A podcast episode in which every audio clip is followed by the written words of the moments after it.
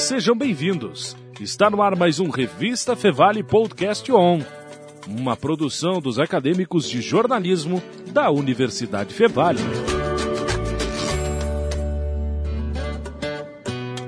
E o podcast On segue aqui no Festival Cinema de Gramado, agora para falar com Júlia Rezende, diretora do A Porta ao Lado, longa brasileiro, que está participando aqui do festival. Júlia, tudo bem? Oi, tudo bem? Obrigada por me receber.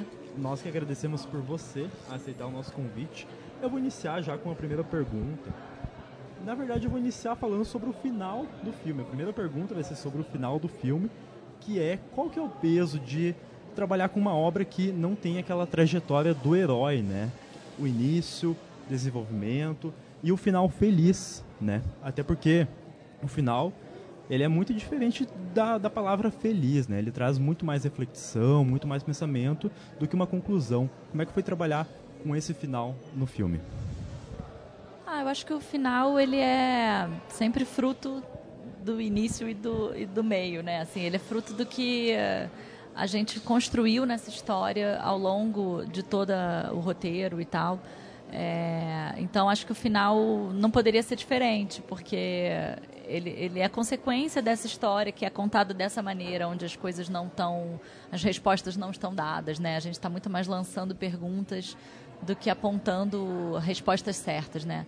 Então acho que o final do filme reflete isso, assim. E, e quanto à questão da jornada do herói, eu acho que o filme ele trata de dilemas internos, né, dos personagens, assim, são muito mais os conflitos emocionais, é, íntimos, do que grandes acontecimentos, assim. Então, acho que esse tipo de construção narrativa tem me interessado muito. Acho que no Ponte Aérea a gente já exercitou um roteiro é, com essas características, assim. Também é um filme que tem um final é, não óbvio. Então, acho que é por aí. E eu queria aproveitar o gancho para falar sobre as cenas, como foi a construção das cenas. Porque uma cena que me chamou muita atenção foi quando tá a Mari e o Fred no apartamento da Mari e a cena tá tipo da janela e ela fecha a janela, né? E eu me sentia tipo, ah, tipo, não só para os vizinhos, mas para a gente também, né? E quando ela também chega e deita assim na cama, são cenas muito reais, né? Ela dançando depois de ter saído com ele. Como foi essa, essa construção das cenas que, que nos dessem uma, um sentimento tão do que realmente acontece no nosso dia a dia? Isso foi tudo pensado justamente para a gente ter essa sensação? Ou foi o, assim, a construção e o acaso resultou nisso? É, acho que com relação à, à cena que ela fecha a janela, né, a gente teve uma felicidade muito grande na escolha da locação.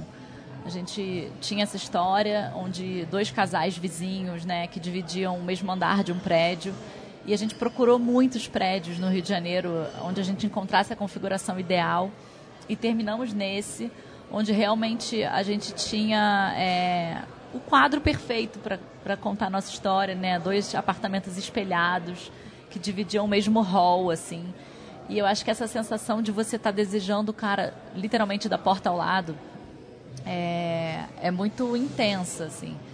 Então, acho que a busca era sempre por tentar revelar o que está dentro dela, né?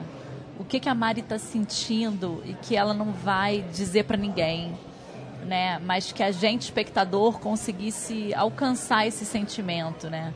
Então, como é que é o dia seguinte da noite em que você viveu uma relação, viveu uma, uma né, viveu ali um sexo, uma transa com um cara fora do seu casamento? Como é que é que você acorda no dia seguinte, né? A gente também brincava que, que a personagem dela ela tá sempre num estado um pouco vertiginoso assim. É como se tivesse sempre uma certa tontura. É, porque ela tá muito confusa e muito mexida com tudo que ela está sentindo. Ela é assaltada por sentimentos é, que ela não esperava né? Inclusive também a questão dos personagens, assim, que eu achei bem interessante, que mostra a pluralidade das relações e também a visão de cada um, com que a gente consegue realmente pegar, tipo assim, o que, que o Rafa está sentindo, o que, que a Mari está sentindo, o que, que a Isis está sentindo, o Fred, e de uma forma muito uh, sutil e ao mesmo tempo muito densa, porque a gente consegue entender essa uh, que cada um tem a sua visão da história, né? Um, isso foi desde o início, a gente comentou ali na, na sala de debate sobre a evolução do roteiro, né? Isso teve uma evolução com o passar dos anos ou sempre foi nesse formato, assim? Ah, eu acho que a, busca é sempre por poder aprofundar ao máximo cada personagem, né? Assim, para que nenhum personagem exista na, na história apenas em função de outro ou apenas para ser o ouvinte do outro, né? E esse filme, mais do que nunca, assim, é uma história de quatro atores, de quatro personagens, assim. Então a gente precisava que cada um deles tivesse muitas camadas. É, e aí eu acho que o trabalho com os atores é que vai trazendo isso, né? Porque quando cada um deles se apropria do seu personagem, eles vão é, construindo camadas e construindo sensações e, e histórias para cada um deles, assim. E aí eu acho que o bonito é quando isso vai vindo à tona de maneira sutil, né? A gente vai entendendo as origens de cada um, é, a história de vida de cada um, sem que isso precise necessariamente ser falado em diálogo. E deixa eu te perguntar sobre proposta de mensagem do filme. Por exemplo, um colega nosso, ele entendeu que a solução é que o casal liberal saiu mais feliz, mas eu já não entendi isso. Eu queria entender qual foi o propósito na hora de construir, de trabalhar com o filme de mensagem para o público. Eu acho que o filme não tem mensagem assim é, do certo e errado, do que é melhor ou pior. É, eu acho que o filme justamente quer provocar reflexão e quer ampliar as possibilidades, né? Assim, é, é, acho que a proposta de trazer dois casais que vivem modelos de relacionamento muito diferentes é, é, a gente olhar e falar assim, é possível viver de outro jeito que não esse que eu vivo, né? É possível fazer alguma coisa que não é, não está dentro da caixinha do programado né, da nossa sociedade patriarcal, do que é o previsto e esperado para as mulheres. Então você tem que casar e depois você tem que ter filhos. E aí de repente você tem ali duas personagens questionando a maternidade. Eu não sei se eu quero ter filho. Por que, que isso eu tenho que seguir esse script, né, de que eu fiz 30 anos e agora eu tenho que pensar em filhos? Então acho que o filme ele, ele vem mais provocar perguntas do que entregar uma mensagem pronta, sabe? E fez diferença essa construção, esse trabalho com os atores e as atrizes, a escolha deles. Aí tu fala como é que foi um pouco ali do trabalho nos bastidores, né? Se fez diferença, o contato com eles. Foi comentado também no debate que foi um período de pandemia, com máscaras. Como é que isso contribui aí para a obra final? Esse filme foi escrito para Letícia. É, eu tinha uma parceria com ela, né, desde o Ponte Aérea, que foi o meu segundo longa. E, e a Letícia estava em cada palavra desse roteiro, assim, desde o início.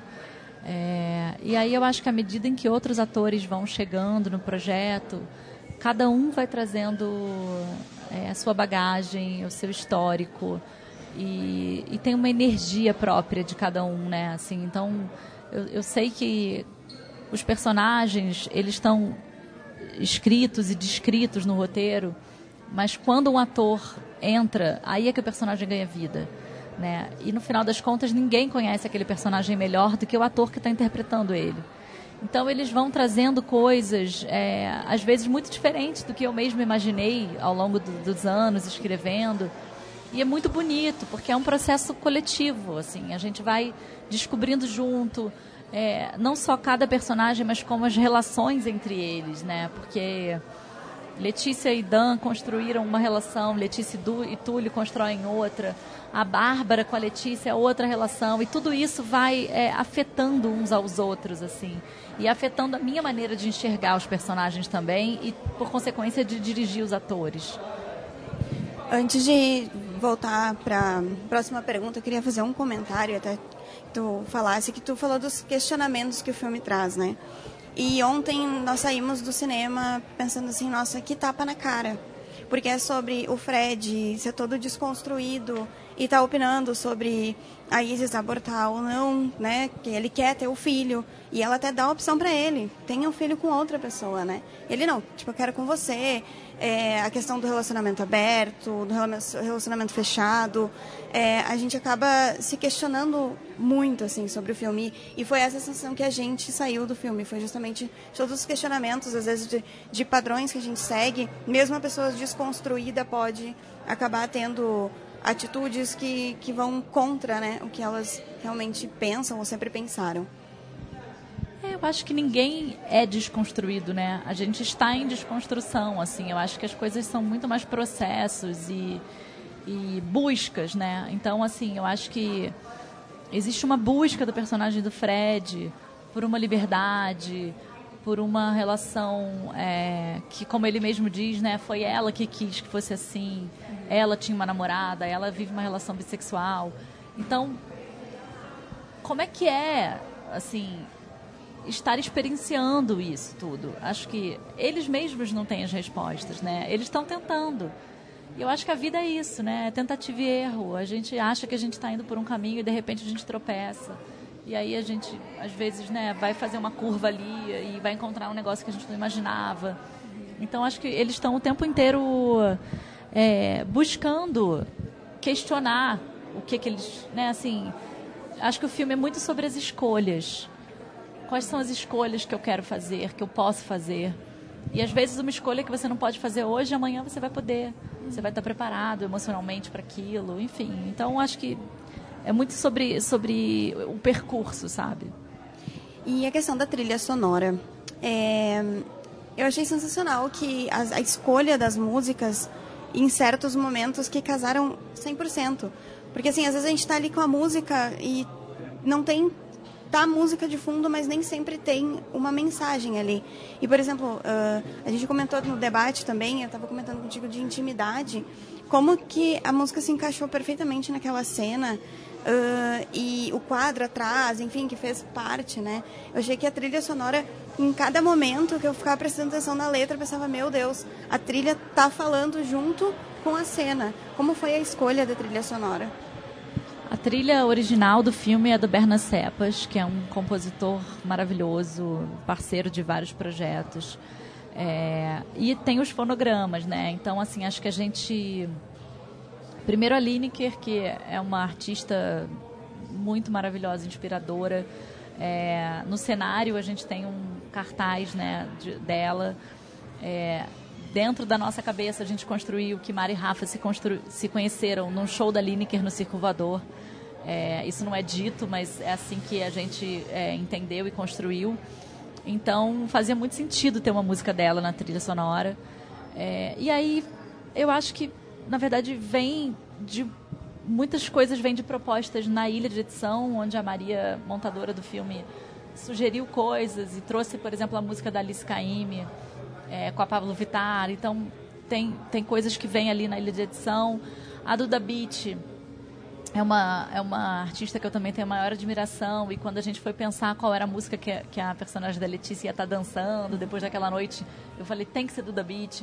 Então, acho que vem muito de gosto pessoal e, e, e eu acho que acabou sendo muito interessante que o filme ele tem um pouco esse retrato de um cenário da música brasileira jovem, contemporânea, assim, né? Então, é, fico feliz que, que tenha batido bem. Muito. E agora sobre continuação, mas assim, eu não digo necessariamente continuação do filme. Claro que seria muito legal e o filme pede um 2. Mas eu digo continuação desse estilo de trabalho que tu tá tendo, até porque, se a gente for interpretar, talvez a Porta ao Lado até seja uma continuação do Meu Passado Me Condena, porque fala de sentimento, fala de amor. Ponte aérea, você diz. Ou do meu passado me condena mesmo. Isso, isso, aham. Uhum. Aí fala sobre sentimento, fala sobre casal, né? Amor, agora sobre traição. Como é que fica essa continuação do teu trabalho com esse estilo de obra? É, eu, eu não vejo esse filme tendo uma continuação. Eu acho que ele se ele se encerra ali. Mas é, desde sempre eu tenho interesse nessa investigação das relações afetivas, assim, né? De como que a gente se relaciona, de como que a gente vive é, os afetos, os amores. Acho que o amor é, tem um lugar muito central na vida de todo mundo. Né? A gente pode discutir mil outras questões, é, mas eu acho que o amor ele ocupa muito espaço na vida da gente. Então, acho que refletir sobre o amor de uma maneira é, mais consistente, assim, né, da gente realmente fazer uma investigação, é uma coisa que me interessa. E eu espero continuar fazendo isso, assim, certamente adoraria poder fazer outros projetos onde eu possa expressar isso que está dentro de mim, assim. Acho que esse filme é um filme muito pessoal. É, ele não está baseado em nada da minha vida especificamente, mas ele é muito pessoal no sentido de que tem muita coisa é, que eu precisava dizer e que está ali na tela, sabe? Muito bem, então vamos encerrando aí mais essa parte do podcast show. Agora eu gostaria de agradecer a participação da diretora de A Porta ao Lado, Júlia Rezende. Muito obrigado por aceitar nosso convite. Quer fazer um convite para quem nos acompanha? Falar um pouco sobre o festival? Ah, quero primeiro agradecer por poder estar aqui com vocês, né, pensando cinema. Acho que é sempre muito bom a gente poder discutir e, e reverberar o filme, né, quando a gente assiste. É, ainda não temos data de lançamento, o filme deve estrear no primeiro semestre de 2023. Então, quando estrear, espero que todo mundo vá assistir e que a gente possa é, refletir juntos e, e, pensar sobre como é que a gente está amando e, e sentindo, né? E é isso, então nos siga nas redes sociais, arroba podcast Fevale, que a gente vai postar os episódios e mostrar o que está acontecendo aqui no festival.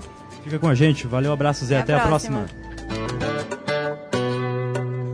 Você ouviu o Revista Fevale Podcast On, uma produção dos acadêmicos de jornalismo da Universidade Fevale. Muito obrigado pela sua companhia e até mais.